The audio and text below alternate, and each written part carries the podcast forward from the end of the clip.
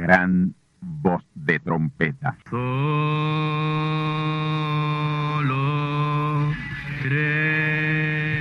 Saludos amigos y hermanos radioyentes. Están ustedes en sintonía con la audición radial Gran Voz de Trompeta, con el mensaje final de Dios al mundo, a la iglesia y a su pueblo escogido. Esta es la voz de Dios, proclamando el mensaje del Evangelio del Reino, o Evangelio eterno, a todos los que moran en la tierra, en el cumplimiento de Apocalipsis capítulo 14 y verso 6. Este es un mensaje de alerta y de apercibimiento ante los eventos proféticos del fin del mundo que ya han comenzado. No es que viene el fin del mundo, es que ya comenzó. Y en esta audición radial ustedes se mantendrán bien informados y apercibidos sobre cómo asegurar la salvación y la vida eterna, que es lo importante ante tales eventos. A continuación, ustedes escucharán no un mensaje doctrinal ni dogmático, sino la pura palabra de Dios, probada con las escrituras, la verdad como la verdad es, pues conoceréis la verdad y la verdad os libertará.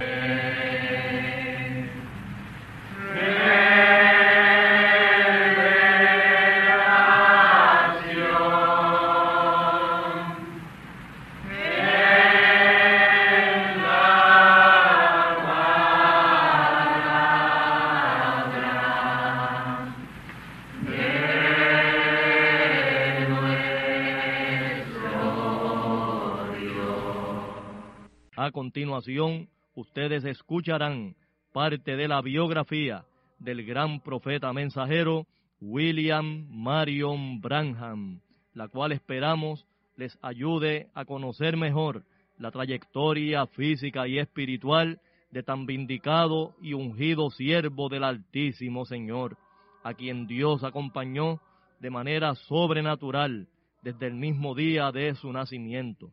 Así que tornaos conmigo a la palabra del Señor para la conferencia especial de esta ocasión, a cargo del pastor asociado del Templo del Tabernáculo del Testimonio, Candelario Branham, vuestro amigo, hermano y servidor en Cristo el Señor, José Osvaldo García Ortiz.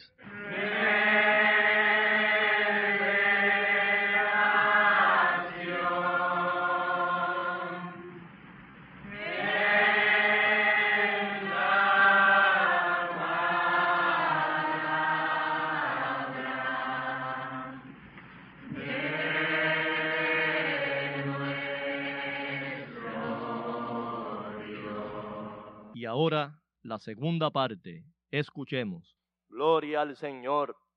Esta revelación tan trascendental no podía ser traída sin que Dios estuviera manifiesto en carne en él, sin que la plenitud del Espíritu Santo estuviera hecha carne en él. ¿Se dan cuenta ustedes por qué él tenía que ir a Arizona? Amén. Y así darle cumplimiento a los seis sueños que habían tenido varios hermanos de la congregación y a una visión que él tuvo luego de esos hermanos relatarle estos sueños. Gloria al Señor. En todos y cada uno de estos sueños, así como también en la visión, el profeta estaba en el estado de Arizona, en Tucson, Arizona, en esas áreas montañosas del estado de Arizona. Gloria al Señor. Y en la visión, el profeta tenía la visitación primero de una formación piramidal de unas aves bien pequeñas que venían volando, amén, y luego siguieron hacia el este. Luego de estas aves más, más pequeñas vinieron unas más grandes, parecidas a palomas, también en formación piramidal. Gloria al Señor. Y luego de estas seguir volando hacia el este, lo tercero fue una constelación de ángeles. No menos de cinco ni más de siete que venían volando a toda velocidad. Gloria al Señor. Y cuando llegaron cerca donde él estaba, él fue levantado, el poder de Dios lo levantó para estar junto con ellos. En la visión el profeta vio o sintió una tremenda explosión, él pensaba que era el fin de su vida, que era una explosión que lo iba a matar. Sin embargo, como en la visión le acompañaba su hijo José y él le continuaba hablando, él entonces dijo, no puede ser el fin de mi vida porque si no, la explosión hubiese matado también a José. Gloria a Dios. Esta visión el profeta la tuvo el sábado 22 de diciembre del año 1962 y unos dos meses después, el jueves 28 de febrero del año siguiente, 1963, él estaba de cacería por las montañas de Arizona, acompañado de unos tres hermanos. Él siempre menciona a dos. En todos los mensajes que hace referencia a este evento, él menciona al hermano Fred Southman y al hermano Jim Norman. Pero hay otro hermano que no menciona, que le acompañó y que pensamos, ¿verdad? Nuestro amado mensajero siempre lo identificó como el hermano Roy Robertson. Gloria a Dios. Y él estaba de cacería en esas montañas y le había dicho a estos hermanos que se fueran al otro lado del monte. Ellos estaban cazando jabalíes y él iba a disparar al aire de este lado acá para que los jabalíes al oír los disparos salieran huyendo al otro lado.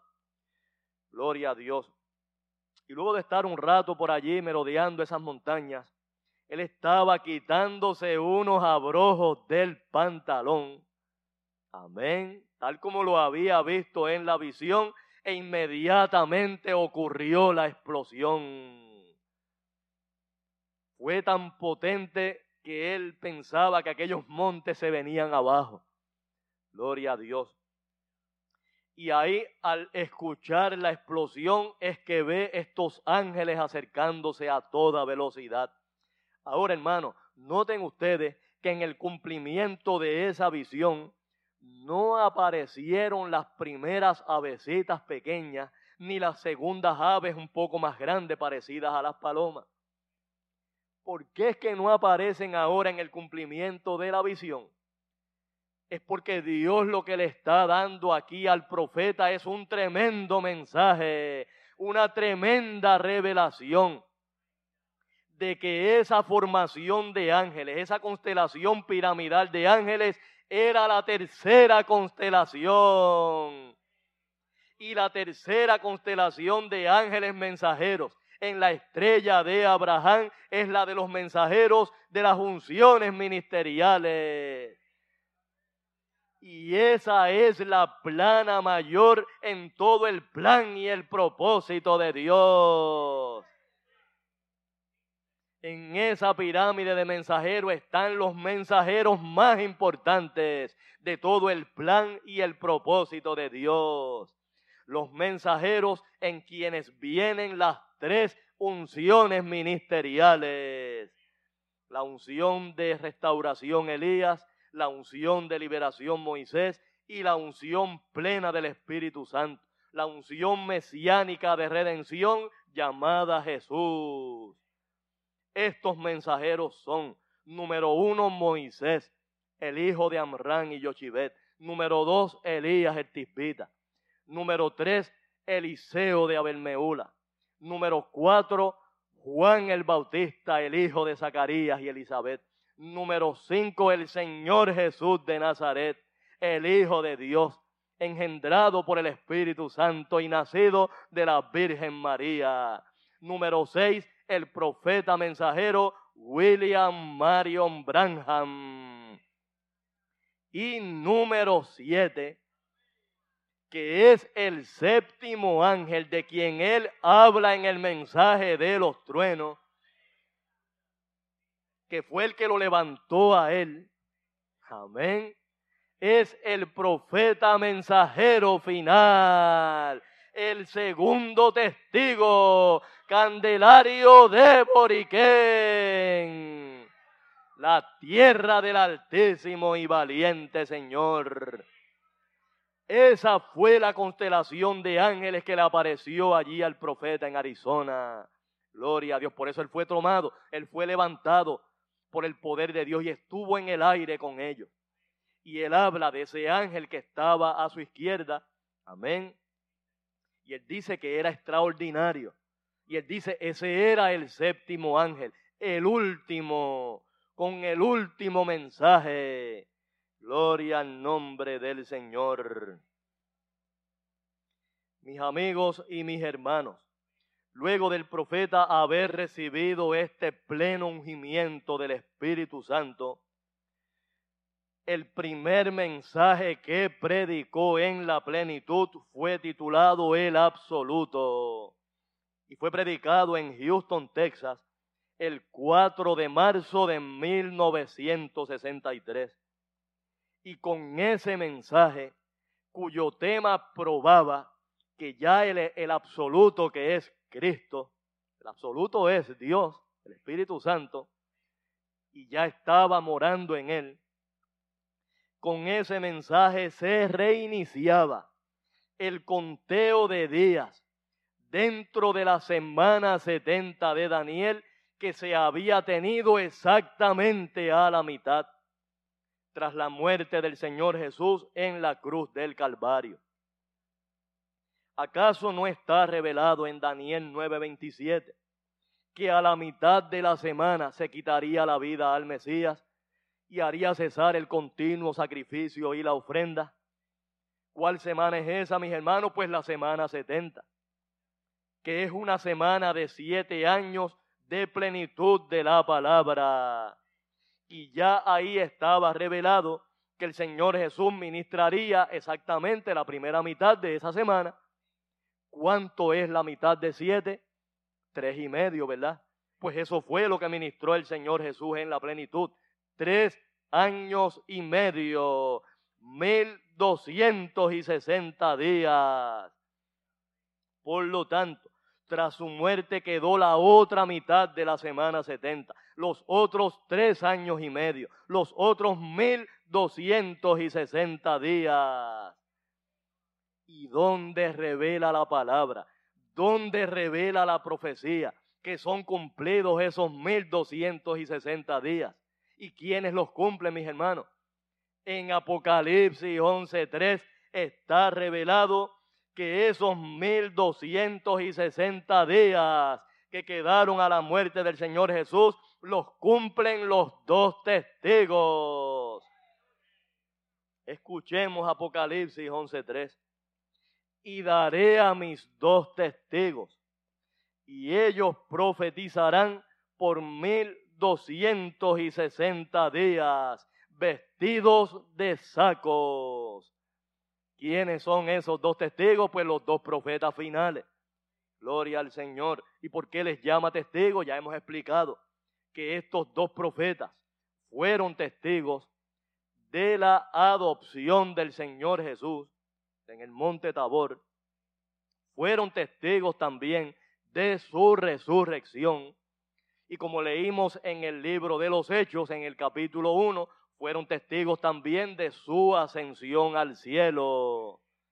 Gloria al Señor. El primero de esos dos testigos fue el profeta mensajero William Marion Branham. Y con ese mensaje, el absoluto comenzó a cumplir los mil doscientos y sesenta días que quedaron a la muerte del Señor Jesús dentro de esa semana setenta de Daniel.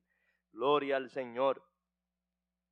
Luego de ese mensaje, el absoluto, predicado en la ciudad de Houston, Texas, el profeta viajó hasta Jeffersonville, Indiana, y es ahí, en esa semana, del 17 al 24 de marzo, que el profeta trae la importantísima serie de mensajes donde son abiertos o revelados los siete sellos apocalípticos. Gloria al Señor. Esta importantísima y trascendental revelación comenzó con la predicación del mensaje titulado Dios en simplicidad. El domingo 17 de marzo de 1963 en horas de la mañana. Y para mí, este mensaje, que fue el mensaje donde el profeta reveló el séptimo sello, amén, es el más importante que predicó el profeta en todo su ministerio. Para mí este es el mensaje cumbre de los más de mil cien mensajes que predicó el profeta. Gloria al Señor, ya que aquí es donde es revelado el séptimo sello. Y el séptimo sello, mis hermanos, no es otra cosa que Dios manifiesta en carne humana y este era el primero de los siete sellos que tenía que ser revelado para que él abriera o revelara a los demás. ¿Han leído ustedes en Apocalipsis capítulo 6 cuando dice que fue abierto uno de los sellos y no dice cuál y es el séptimo, mis hermanos? Es el primero que abre porque es el que abre los demás. Gloria al Señor.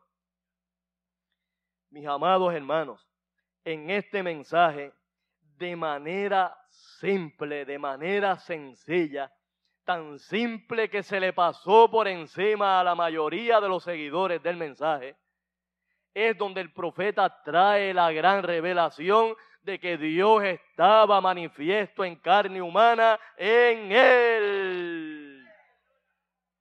Y miren de la manera tan sencilla como lo hace, al comienzo del mensaje, el profeta comienza a hablar de ese lugar donde había sido levantado el tabernáculo, en la esquina de las calles Octava y la calle Penn en Jeffersonville, Indiana. El profeta había pasado su niñez y adolescencia en esos lugares, por allí en, eh, en ese lugar. Y usualmente en el invierno, el frío congelaba un pantano que había allí en ese lugar y él acostumbraba a patinar sobre el hielo de ese pantano. Y él de manera muy especial revela que allí estaba una semilla de lirio. Amén. Que algún día crecería, florecería y mostraría al gran lirio de los valles. Escuchemos, mis amados hermanos, tal como lo revela el profeta en este mensaje, Dios en simplicidad. Gloria al Señor. No importa donde yo me encuentre viajando, este lugar siempre será un lugar sagrado, donde hace como 30 años, parado aquí en un lodoso criadero de lirios, dediqué este terreno a Jesucristo. Entonces no era más que un lodazal. Todo esto por aquí era un pantano y por eso la calle tiene esta curva, para que pudiera rodear el pantano. En este pantano había lirios. Ahora, el lirio es una flor muy rara porque aunque nace en el lodo, amén, Dios en simplicidad, mis hermanos, aunque nace en el lodo, tiene que abrirse paso a través del lodo y luego por el agua y la suciedad para llegar a la superficie para mostrar su belleza. Yo estoy pensando en esta mañana que eso es muy semejante a lo que ha sucedido en este lugar. Desde aquel tiempo, un pequeño lirio subió. Y cuando llegó a la superficie, abrió sus alitas, sus pétalos y reflejó el lirio de los valles. ¿Saben ustedes quién era ese lirio, mis hermanos? El mismo. Él era ese pequeño lirio que allí estaba reflejando en su esplendor y en su belleza al gran lirio de los valles. Cristo, el Espíritu Santo, Dios. Aleluya. No lo describe el, poeta y proverbista Salomón en el libro de Cantares al Señor como la rosa de Sharon y el lirio de los valles. Oh, gloria al nombre del Señor. Pero ¿qué pasó, mis amados hermanos? Casi nadie lo vio, casi nadie se dio cuenta porque Dios nuevamente se estaba revelando en simplicidad. Gloria al Señor, como Él siempre lo ha hecho, como siempre ha cumplido su palabra, en humildad, en sencillez y en simplicidad. Gloria a Dios. Miren el lugar que Dios escogió para que naciera su hijo. Un establo, un pesebre en la aldea de Belén. Allí nació el gran príncipe, el gran príncipe de paz. Algunos lo estaban esperando que naciera en un palacio, pero se olvidaron que él era el Cordero de Dios por excelencia y los corderos nacen en establo, mis hermanos, en pesebre corderos no nacen en palacio. Amén. Y así es como Dios siempre ha obrado, mis hermanos. Por eso es que siempre ha pasado por desapercibido a la gente. Oh, bendito el nombre del Señor. Es también en este mensaje Dios en simplicidad, donde el profeta, por la unción y la inspiración divina que le ungía plenamente. Habla de un hombre que sería abatido por todo el país y que lo pondrían hasta en ridículo. Pero que cuando viniera el verdadero reto, Dios se manifestaría y se vindicaría en la misma sencillez. ¿No se les parece esto a ustedes, a lo que sucedió aquí en este país con nuestro amado profeta mensajero?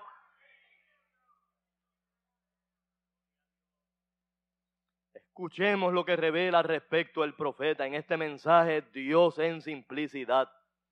Puede ser que Él permita que un hombre sea abatido por todo el país, que lo echen para afuera, y lo pongan en ridículo, etcétera. Pero cuando viene el verdadero reto, amén, cuando viene el verdadero reto, Dios se manifiesta y se vindica en la misma sencillez. Amigos y hermanos, y aún los que están a través de la onda radial, de nuestro mensajero Candelario se burló y se rió todo este país. Lo pusieron en ridículo. Pero el verdadero reto viene. Y tal como sucedió en el monte Carmelo, cuando el profeta Elías retó a aquellos Baales, y aquellos falsos profetas de Jezabel. En aquel tremendo reto en el monte Carmelo, el fuego, la candela cayó sobre el verdadero sacrificio de Elías. Y el reto viene, manada pequeña, y será el más grande de todos. Este es el gran reto de Monte el mundo entero sabrá, porque la palabra será vindicada y el ministerio de estos dos testigos será vindicado pública y mundialmente. Y el mundo entero sabrá que Branham y Candelario son los dos testigos, son las dos olivas, los dos candeleros, los dos hijos de aceite que están delante del Señor de toda la tierra.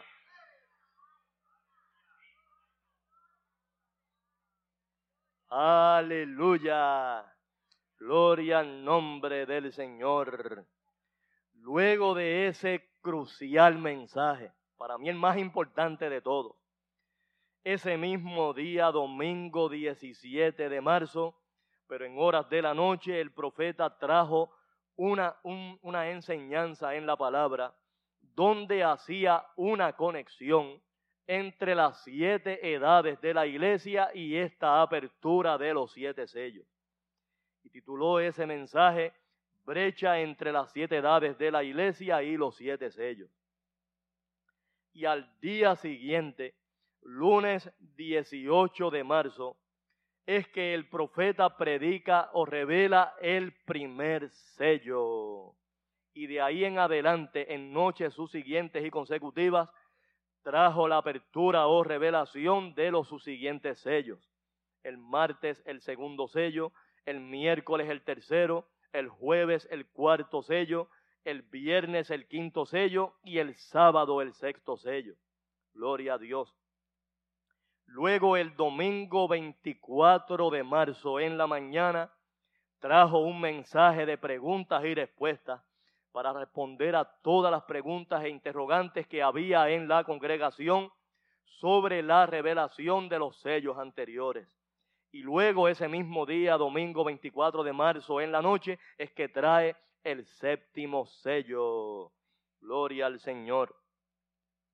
Ahora bien, en esta apertura o revelación de estos siete sellos apocalípticos, el profeta por la unción plena del Espíritu Santo revela que los primeros cuatro sellos iban paralelos con las primeras cuatro edades de la iglesia.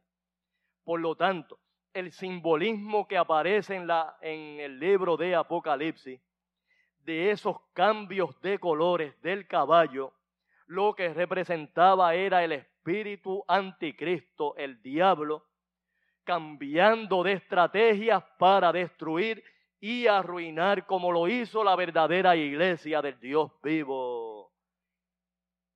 Por eso es que en la primera edad, que fue la edad de Éfeso, aparece como un caballo blanco, aunque en realidad no es blanco, es un color, pálido más bien. Amén. Y ahí lo que está señalando es el espíritu anticristo como doctrina como falsa enseñanza, tratando de meterse dentro de la iglesia verdadera. ¿Cómo lo hizo una vez fue quitado el mensajero de esa edad, el apóstol Pablo, y logró que la iglesia de Éfeso, la primera edad de la iglesia, dejara a Cristo la palabra, dejara su primer amor. ¿No han leído ustedes donde el apóstol Pablo dice, yo sé que después de mi partida vendrán lobos rapaces que no perdonarán el rebaño? Y así mismo sucedió, mis hermanos. Una vez fue quitado el mensajero, entraron esos diablos, esos lobos rapaces, e hicieron que la iglesia dejara su primer amor. Luego en la segunda edad de la iglesia, la edad de Esmirna, ahí el caballo en la revelación del segundo sello cambia del color pálido al color bermejo, que es rojo. Y ese color rojo estaba señalando el baño de sangre tan terrible que trajo el enemigo, el diablo, sobre la grey del Señor, inspirando a los emperadores romanos a torturar, perseguir y masacrar a los recién convertidos al cristianismo. Fue una matanza terrible de millones y millones de creyentes. Un baño de sangre fue lo que trajo el imperio romano sobre el pueblo del Señor. Sin embargo, este baño de sangre no frenó el auge y la propagación del Evangelio, ya que mataban un creyente aquí y se convertían diez más en otro lado. Mataban esos diez y aparecían cien por otro lado. Y mientras más los perseguían, mientras más los mataban, más se convertían. Oh, bendito el nombre del Señor. El diablo nunca ha podido, ni nunca podrá arruinar los planes del Señor. Dios es Dios. Y su palabra es su palabra. Y la palabra se cumple. No importa quién se oponga. Gloria al nombre del Señor. Así que como esta estrategia del diablo no resultó en esta segunda edad, ya que al traer esta terrible matanza y persecución, lo que hizo fue propagar más el Evangelio, en la tercera edad cambia de color nuevamente, cambia de estrategia. Y ahora miren qué, lo que hace. Inspira al emperador Constantino, que alegadamente tuvo un sueño cuando iba a librar una batalla donde aparecía una enorme cruz en el cielo y una voz que le decía, por esta señal vencerá. Y él aprovechó ahí para darle una nueva inyección de fuerza al imperio romano decadente y ahora une muy astuta y sutilmente a la iglesia con el mismo imperio que la perseguía. Y ahí une a la iglesia y al Estado en esa tercera edad. Por eso, en la revelación del tercer sello, el caballo cambia del rojo a negro. Y eso fue lo que trajo sobre la iglesia, una negrura, una oscuridad espiritual, uniéndola con el mismo estado que la había perseguido. Ya en la cuarta edad, el caballo cambia de color negro a amarillo, color muerte. Y ahí termina de arruinar y de matar y destruir a la iglesia del Señor. Amén. En esa cuarta edad de Tiatira, la iglesia muere, mis amados hermanos pero el Dios que había prometido restaurarla en el libro de Joel. ¿Han leído la profecía de Joel, mis hermanos? Porque es que ahí presenta un gusano cambiando en cuatro etapas, mis hermanos. Oruga, langosta, pulgón y revoltón. ¿Ah?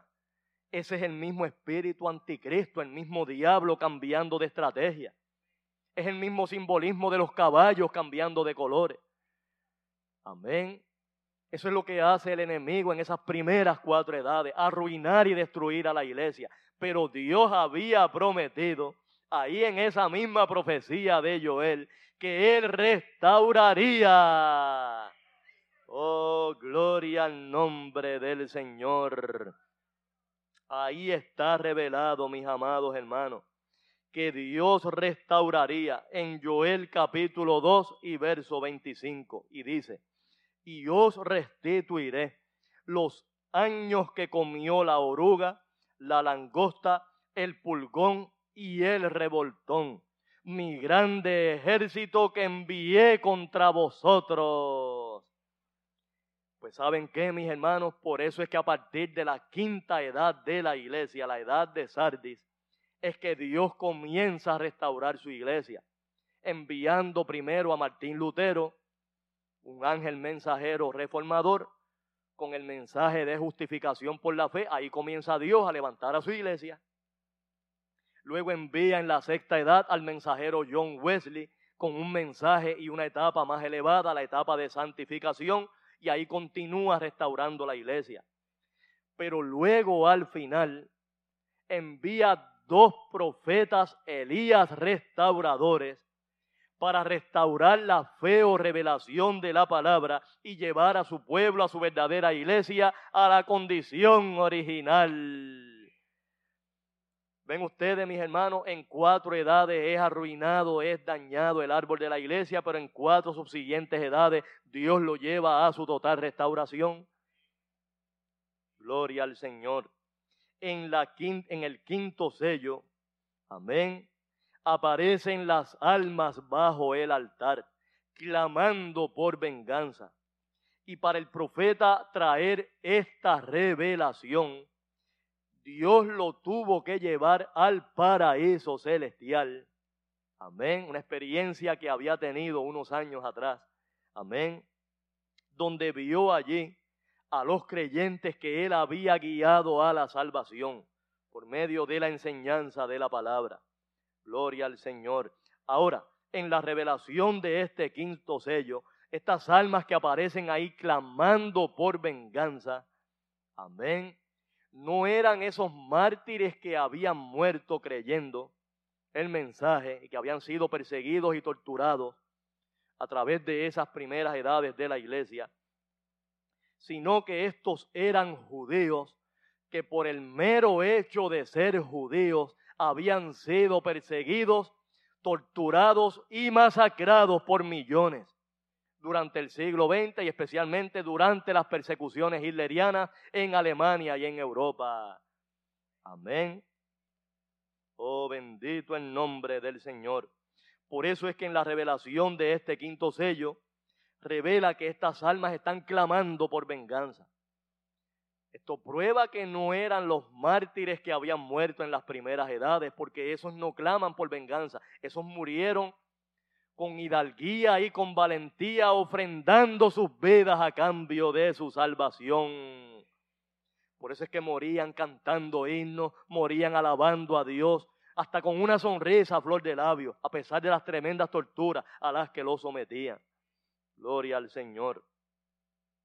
Luego, mis hermanos, en la sexta, perdón, en el sexto sello, aparecen esas dos poderosas unciones la unción de restauración Elías y la unción de liberación Moisés, repitiéndose en los días finales, en esos dos profetas mensajeros finales, los dos testigos, con el poder de Dios para interrumpir la naturaleza. Oh, gloria al nombre del Señor. Y eso es lo que es el sexto sello, una total interrupción de la naturaleza. Gloria al nombre del Señor. Así lo revela el profeta en esta apertura o revelación del sexto sello. Dice el profeta y cito, Sí, hermano, Dios estará en la escena entonces. Ellos tendrán el poder para cerrar los cielos, para que no llueva durante el tiempo de su profecía. El ministerio de Elías, ya Elías lo había hecho, hermano. ¿Acaso por su palabra no llovió por tres años y medio en los días en que gobernaba Acab y Jezabel en Israel? Él sabe cómo hacer eso porque lo ha hecho antes. Amén. Moisés también sabe cómo hacerlo porque lo ha hecho antes. Por esa razón, estos dos fueron reservados para este tiempo. Amén. Y tendrán poder sobre las aguas para convertirlas en sangre. Y también poder para herir la tierra con las plagas cuantas veces quieran. Que es ¿Qué otra cosa fuera de la palabra puede producir estas cosas? Ellos podrán hacer que la naturaleza haga lo que ellos quieran. Aquí está. Ellos son los que producen este sexto sello. Lo descubren y lo abren. Es el poder de Dios para interrumpir la naturaleza. El sexto sello es totalmente una interrupción de la naturaleza. Hasta ahí la cita, mis amigos y mis hermanos.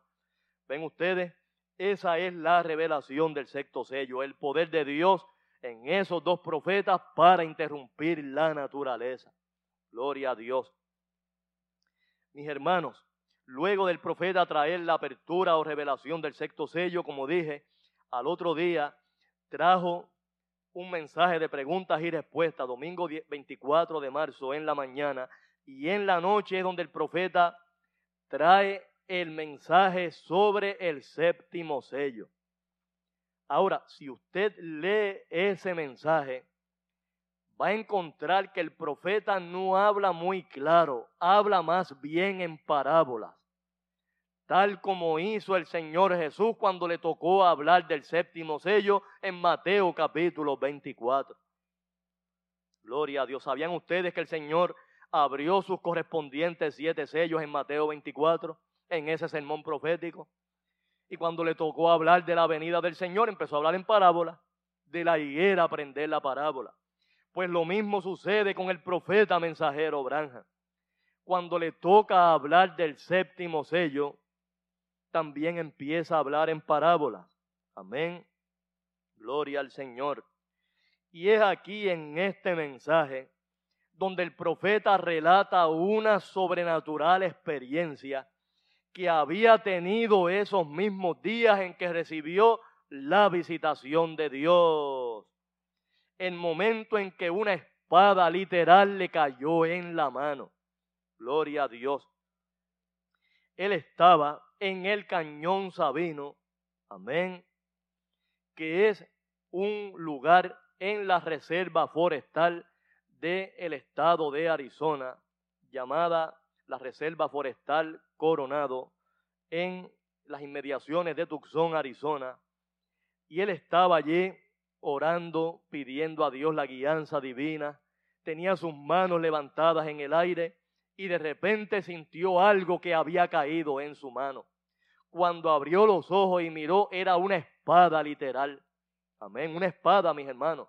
No era una visión, era algo real, una experiencia real que el profeta estaba teniendo. Gloria al Señor. Él dice y cito, tenía las manos así alzadas y de repente algo me cayó en la mano. Ahora, yo no sé, no puedo decir ¿Sería que estaba dormido? Yo no sé. Estaba como fuera de mí. Yo no sé. ¿Fue una visión? No les puedo decir. Lo único que puedo decir es que fue igual a como cuando llegaron esos ángeles. Entonces esto cayó en mis manos y alcé la vista para ver y era una espada. Tenía el puño de marfil muy bello y la guarnición era de oro puro, eh, puro, perdón, y la espada, amén, misma era como de cromo, como plata, pero muy brillante y tenía un filo tremendo. Y pensé, esto es muy hermoso, y me cabía perfectamente en la mano. Estaba hecha a su medida. ¿eh? Entonces me di cuenta y dije, pero yo siempre he tenido un temor de estas cosas, una espada. Pensé, ¿qué haré con esto?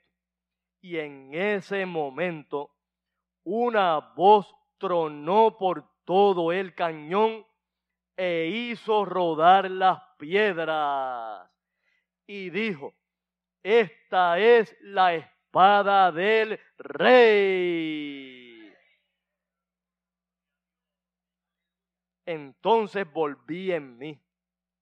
Ahora, si hubiera dicho la espada de un rey, entonces sería otra cosa. Pero dijo la espada del rey. Hay un solo rey y ese es Dios. Y él tiene una sola espada, su palabra, por la cual yo vivo. Que Dios me ayude a traer su santa vestidura y con su palabra abierta aquí. Es la palabra. Gloria al Señor.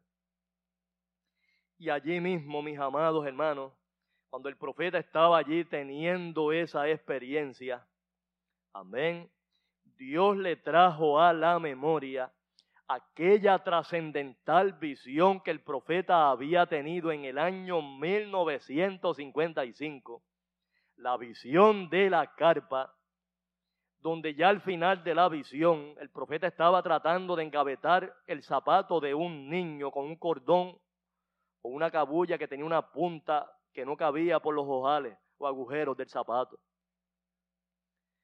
Y luego estaba tratando de pescar amén, en un enorme lago. Y unos ministros vinieron para que el profeta les explicara cómo era que él podía pescar.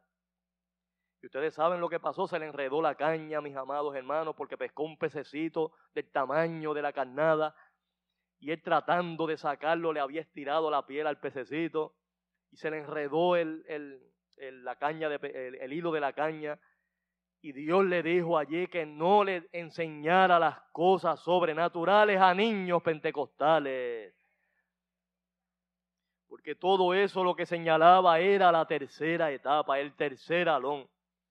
Y el profeta hablando de esa tercera etapa, lo que Dios le reveló allí en el cañón Sabino, él dice, él me dijo, allá en el cañón Sabino, él me dijo, esta es la tercera etapa.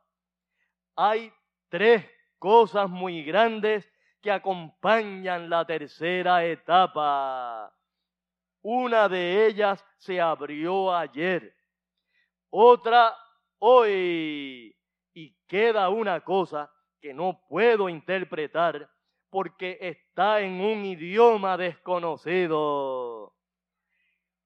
Pero estuve allí parado y lo miré directamente. Y esta es la tercera etapa, lo que viene. Mis amados hermanos, aquí Dios le está revelando al profeta su gran plan y propósito redentivo que es en tres etapas. Como ya hemos em, explicado en esta serie, son tres etapas de la redención. Y la primera de esas tres etapas fue abierta ayer en el ministerio del Señor Jesús. La segunda etapa Él la pone en presente porque estaba sucediendo allí en su ministerio. Gloria al Señor. Y la tercera etapa estaba en un idioma desconocido ¿Saben por qué, mis hermanos? Porque la tercera etapa se cumple acá en el, en el área del Caribe, en la América Latina, donde se habla otro idioma, no el idioma inglés que habló el profeta. Gloria al Señor. ¿Dónde fue que el profeta comenzó a ver el cumplimiento de la visión de la carpa? ¿Acaso no fue entre el pueblo latino unos niños parecidos a los mexicanos, con piel morena? No eran rubios de ojos azules.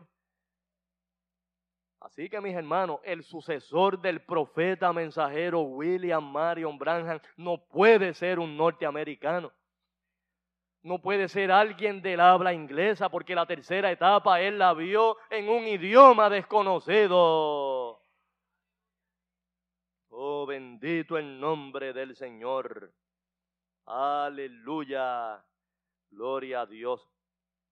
Mis amados hermanos, luego de esa trascendental predicación de los siete sellos apocalípticos, donde quedó reclamada nuestra redención, el profeta comenzó a predicar unos tremendos y gloriosos mensajes.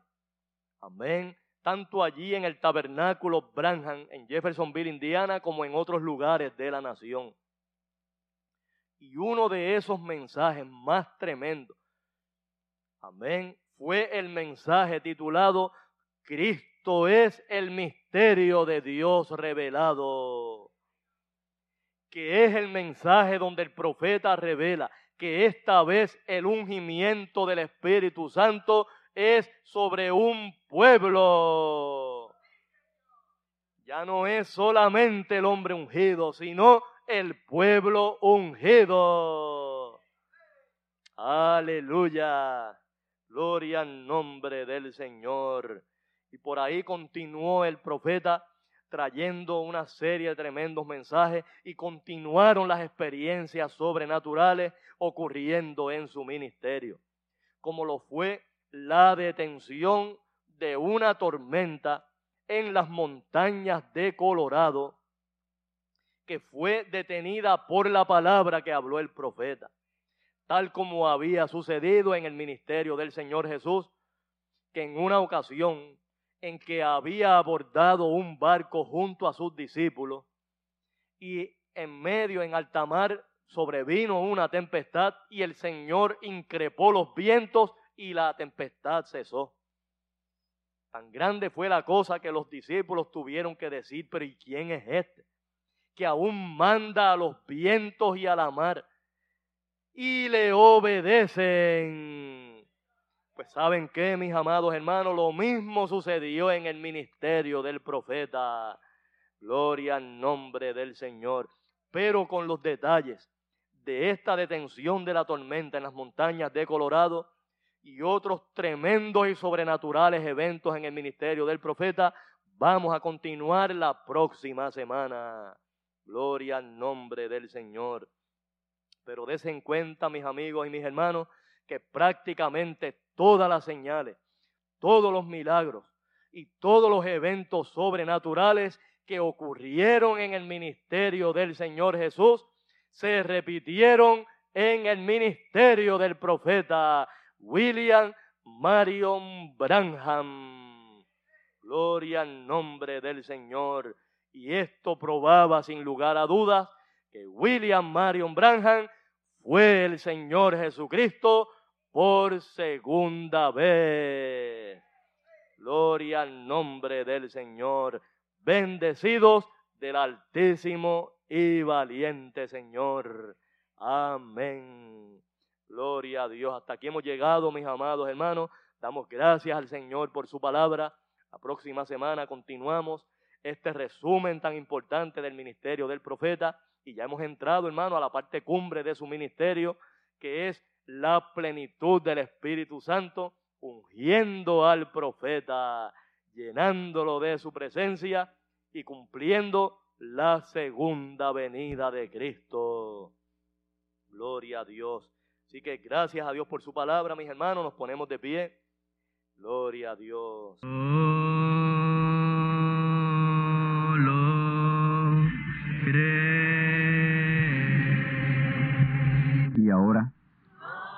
hemos llegado al momento de liberación por la palabra hablada, no por oración. No oramos por enfermos, hablamos la palabra. Jesús nunca oró por un enfermo, Él dijo la palabra, Él habló la palabra. Y la palabra fue enviada.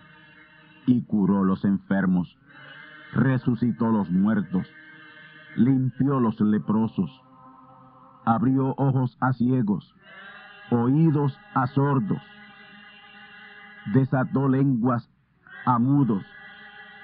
Y la buena noticia hoy es que Él es el mismo, antier, ayer y hoy. Lo que Él hizo antier y ayer por otros, lo puede hacer hoy por ti. Tened la fe de Dios. Al que cree, todo es posible. Cree solamente y te será hecho.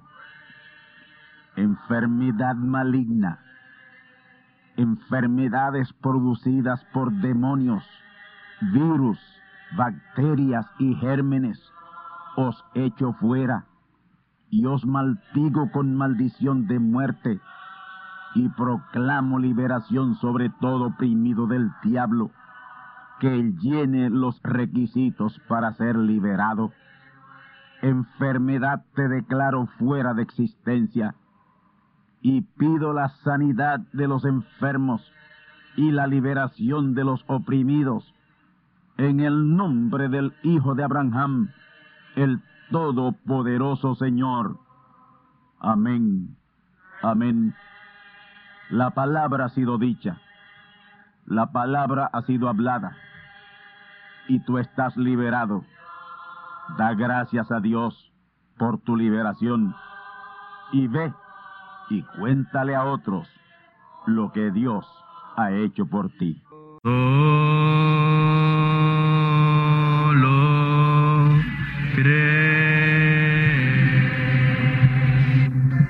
Y hermanos radioyentes, han escuchado ustedes la audición radial Gran Voz de Trompeta y nuestra dirección postal es Gran Voz de Trompeta, apartado 1630, Canóbanas, Puerto Rico, 00729. Una vez más, Gran Voz de Trompeta, apartado 1630, 1630, Canóbanas, Puerto Rico, 00729. Les invitamos muy cordialmente para que escuchen estas conferencias proféticas y sean apercibidos ante los eventos del fin del mundo que ya comenzó. Les deseamos pues ricas bendiciones en Cristo el Señor. Amén.